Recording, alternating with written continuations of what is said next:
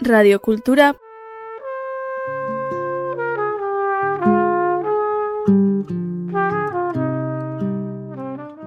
Punto eus.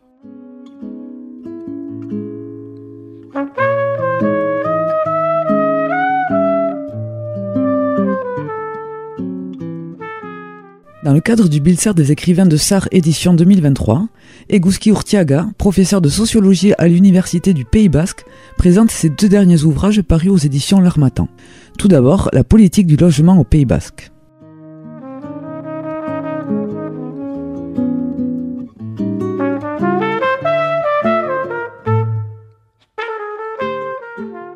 Ce livre part d'un constat qui est que la problématique du logement est, une question euh, cruciale, centrale, à la fois pour les habitants du territoire, pour la société civile organisée et pour les élus qui ont pris conscience de la nécessité d'y apporter donc une réponse spécifique. Le Pays Basque Nord a certaines particularités en la matière.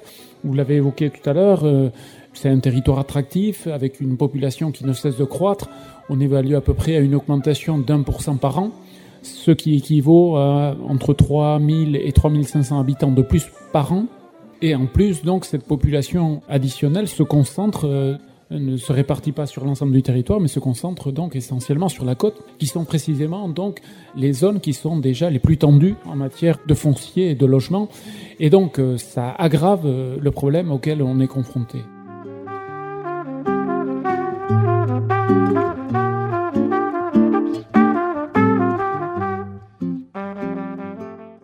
Il faut rajouter un autre phénomène qui est le poids des résidents secondaires. On l'a évoqué tout à l'heure. Au niveau du Pays Basque Nord, c'est un peu au-dessus de 20%, mais il y a certaines communes euh, de la côte, et je pense en particulier à Saint-Jean-de-Luz et à Biarritz, où ça représente 42 et 45%, c'est-à-dire pratiquement un logement sur deux.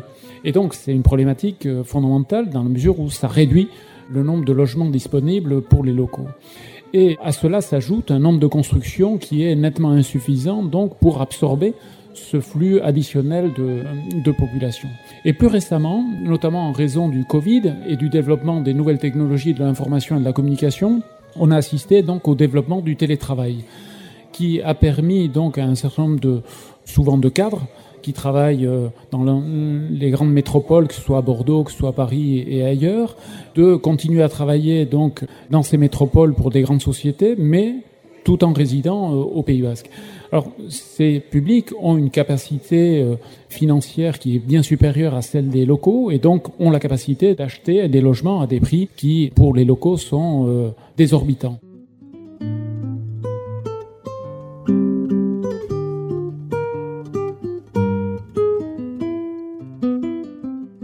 tous ces facteurs euh, associés conduisent à une situation de, de forte tension et aujourd'hui on pourrait dire que la principale préoccupation de la population au Pays Basque Nord est, la question du logement.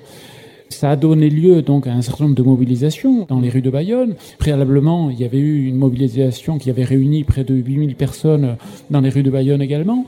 Et au-delà du nombre de personnes mobilisées, ce qui était euh, significatif, c'était la diversité des publics, des secteurs, des sensibilités qui étaient représentées dans ces mobilisations-là, qui démontraient que véritablement il y a une prise de conscience qu'on ne peut pas continuer comme ça et qu'il est nécessaire donc d'élaborer puis de mettre en œuvre une politique du, du logement qui soit adaptée aux spécificités du territoire.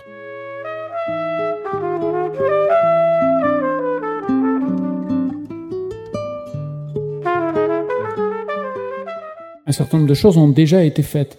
Il faut rappeler que Notamment, le point de départ se situe en 1993, lorsque la prospective Pays Basque 2010 euh, est élaborée et publiée.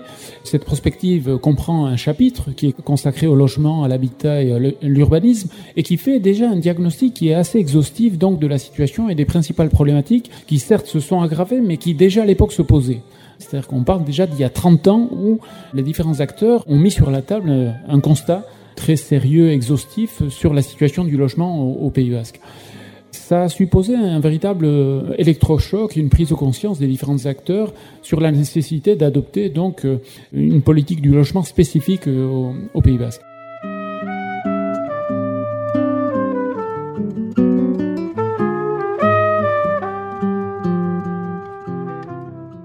Situer un peu le contexte, la compétence du logement est dans une grande mesure celle de l'État, mais avec les différentes lois de décentralisation qui ont été mises en œuvre, euh, en particulier à partir de 82-83, il y a de plus en plus de compétences qui ont été dévolues aux collectivités territoriales et en particulier aux communes.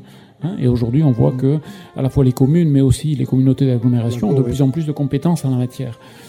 Mais la capacité réglementaire et législative reste concentrée dans une très large mesure, euh, encore aujourd'hui, donc au niveau de, l'État central ce qui fait que les acteurs locaux n'ont pas nécessairement tous les instruments juridiques à leur portée pour euh, élaborer et mettre en œuvre une politique spécifique en matière de, logement.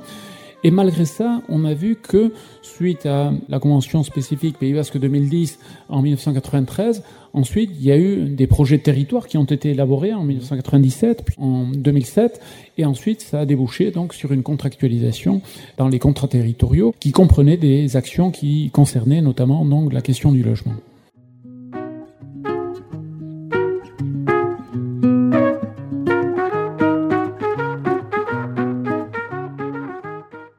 Faut quand même rappeler que même la question du logement était au centre même du mouvement nationaliste basque dès sa création. C'est-à-dire que Mbata se crée en 1963 et déjà la question du foncier, la question du logement est au, cœur des préoccupations. Et ensuite, donc, lorsque Iparetarac se crée en 1973, il y a toute une campagne qui est menée contre les agences immobilières, etc. Et la mm. question du foncier également, donc une question qui préoccupe euh, les habitants euh, du territoire. Mais je dirais qu'à partir des années 90, il y a véritablement une sorte de constat partagé par des sensibilités extrêmement diverses. Même les pouvoirs publics se rendent compte qu'ils ne peuvent pas continuer comme ça parce que ça génère beaucoup trop de tensions et trop de problèmes, notamment pour euh, la jeunesse qui a de plus en plus de difficultés à se loger. Aujourd'hui, c'est ce que l'on constate, à la fois des foyers appartenant aux classes populaires et aux classes moyennes, mais aussi les jeunes ont de plus en plus de mal à se loger, y compris lorsqu'ils ont un travail, lorsqu'ils ont un salaire qui est tout à fait digne, mais les prix sont devenus de plus en plus importants et ce qui fait que, en particulier pour les primo-accédants, il y a de plus en plus de problèmes.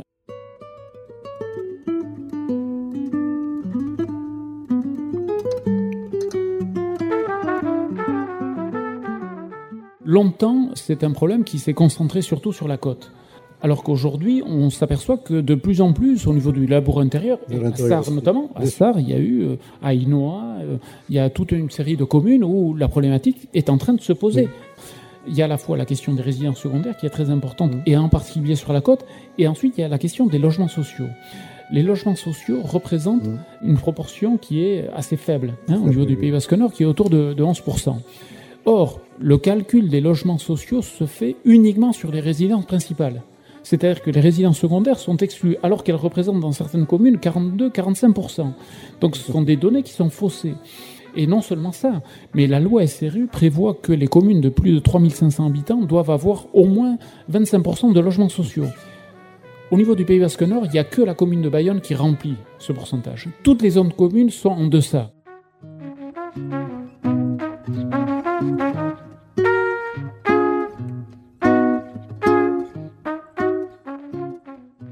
Souvent, ça relève d'un choix politique. C'est-à-dire que, comme les sanctions financières ne sont pas forcément très élevées, bon nombre de communes préfèrent payer des amendes que de construire davantage de logements sociaux. C'est le cas de Biarritz, notamment.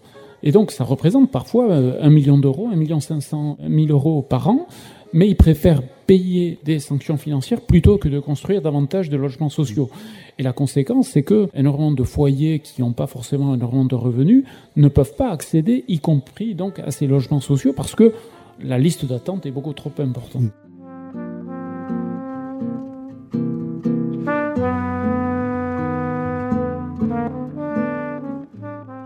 Il ne faut pas non plus euh, critiquer uniquement les élus et même euh, les organismes HLM.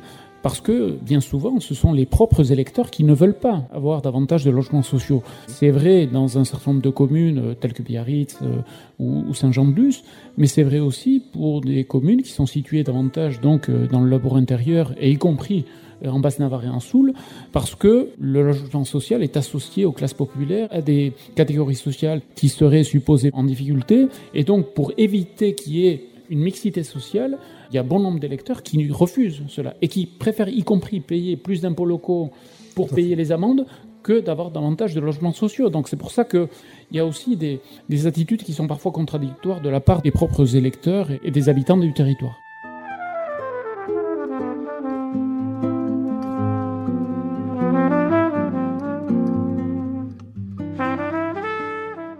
Maintenant, Eguzki Urtiaga nous présente la politique de l'enseignement supérieur au Pays Basque.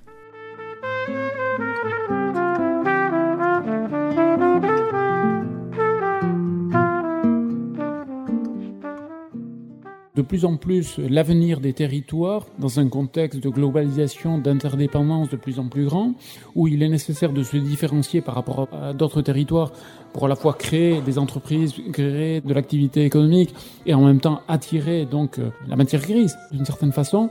Il est indispensable d'investir dans l'enseignement supérieur et de la recherche et de créer une sorte de synergie entre les entreprises, les centres de recherche et les universités.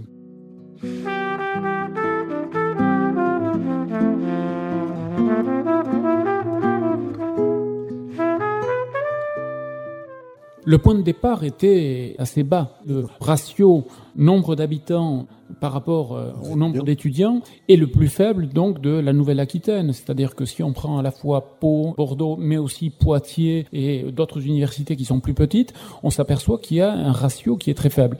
Concrètement, qu'est-ce que ça signifie? Que la plupart des étudiants sont obligés d'aller ailleurs donc pour pouvoir étudier c'est pas un mal en soi, dès l'instant où ils ont la possibilité de pouvoir revenir et développer leurs compétences et leur activité sur place. Ce qui n'est pas toujours le cas. Parce qu'il y a une interdépendance, il y a un lien entre les deux. Plus vous avez d'universités, plus vous permettez la création de nouvelles sociétés, plus vous créez de synergies et plus vous créez donc euh, des emplois qualifiés qui permettent précisément aux jeunes qui ont étudié de pouvoir également donc travailler sur place. Ce qui se produit relativement peu.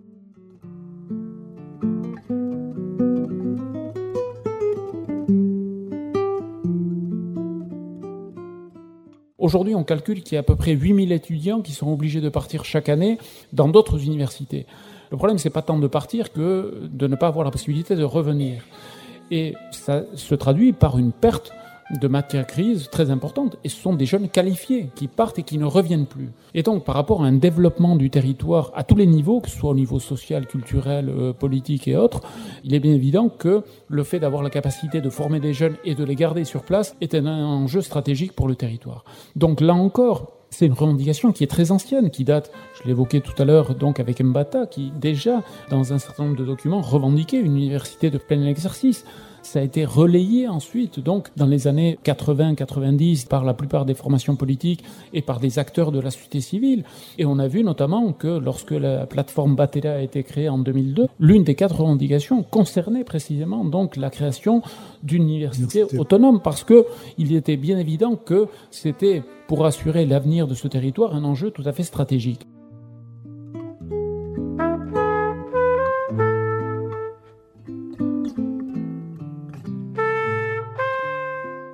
Aujourd'hui, il y a un peu plus de 6000 étudiants, donc il y a une offre qui est en train de se développer petit à petit, mais c'est une offre qui n'est pas suffisamment cohérente. C'est pas une offre qui est suffisamment diversifiée, qui permettrait d'avoir donc une offre généraliste qui concerne donc la plupart des filières. Et en plus de ça, c'est une offre qui n'est pas suffisamment développée en profondeur. C'est-à-dire que vous avez beaucoup de premiers cycles, mais peu de second et de second cycle. Donc, ce qui fait que les étudiants, même s'ils commencent leurs études ici, souvent sont obligés de partir ailleurs pour pouvoir poursuivre leurs études. Et souvent, on ne les retrouve pas. Hein, ils n'ont pas la possibilité de pouvoir revenir. Aujourd'hui, ce qu'on constate, c'est qu'il y a une véritable prise de conscience de la part des différents acteurs. La communauté d'agglomération qui s'est créée en 2017 s'est dotée d'une politique spécifique en matière d'enseignement supérieur et de recherche. Son objectif affiché est d'avoir 10 000 étudiants en 2025. C'est un chiffre qui certainement ne sera pas atteint. Mais en tout cas, il y a une perspective, il y a une ambition qui est affichée à ce niveau-là.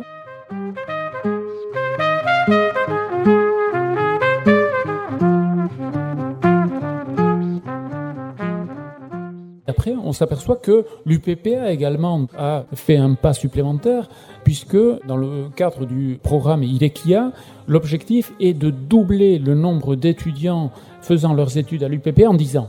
Mmh. Donc aujourd'hui, sur les 7000 étudiants, il y a à peu près 4000 étudiants qui sont scolarisés dans l'UPPA. L'objectif est en 10 ans de passer à 8000 étudiants, uniquement à l'UPPA. Donc ce qui supposerait un campus de 11 12 000 étudiants. Là, on commence à parler d'un véritable campus et d'une masse critique à la fois en termes d'étudiants, mais également de chercheurs, euh, d'enseignants et de, et de, professeurs, qui permettent véritablement de créer une masse critique et d'avoir une incidence véritablement sur le paysage intellectuel du territoire.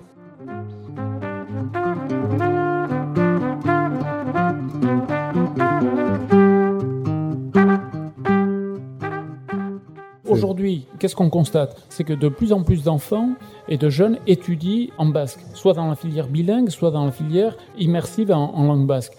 Ce qui se traduit au niveau de la compétence linguistique, mais ce qui signifie aussi qu'il y a de plus en plus de bacheliers qui maîtrisent le basque et qui souhaiteraient poursuivre leurs études, en basque. Or, aujourd'hui, en termes d'offres universitaires, elles se limitent aux études basques fondamentalement. Il y a quelques matières qui sont enseignées à droite ou à gauche, mais fondamentalement, c'est la seule filière qui offre une formation globale et complète en basque.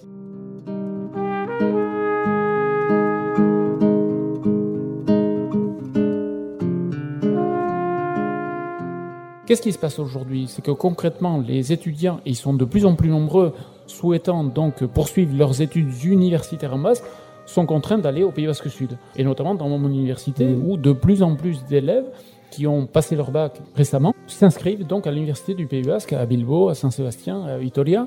Et donc c'est le seul moyen dont ils disposent à l'heure actuelle pour pouvoir poursuivre leur scolarité à l'université en basque.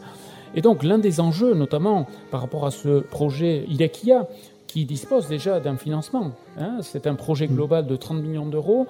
Il y a 8,8 millions d'euros qui sont versés déjà et c'est acté par le ministère. Et l'objectif est de créer 35 licences, 20 masters et 14 cathédrales des chaires. Et donc, l'un des enjeux fondamentaux, plutôt pour les prochaines années, c'est non seulement de diversifier l'offre, d'approfondir l'offre, mais aussi de permettre aux étudiants qui le souhaitent de pouvoir le faire en basque. Ça signifie que tout en permettant aux étudiants du Pays Basque Nord d'aller au Pays Basque Sud pour poursuivre leurs études en basque, il faut qu'ils aient également la possibilité, au moins dans certaines filières, de pouvoir poursuivre leurs études en basque au Pays Basque Nord.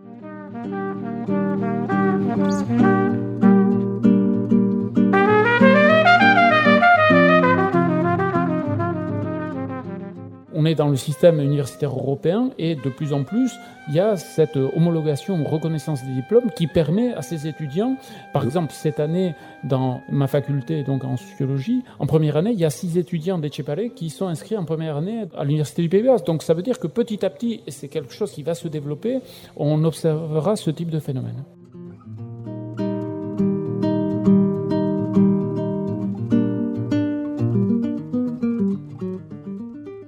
Radio Cultura.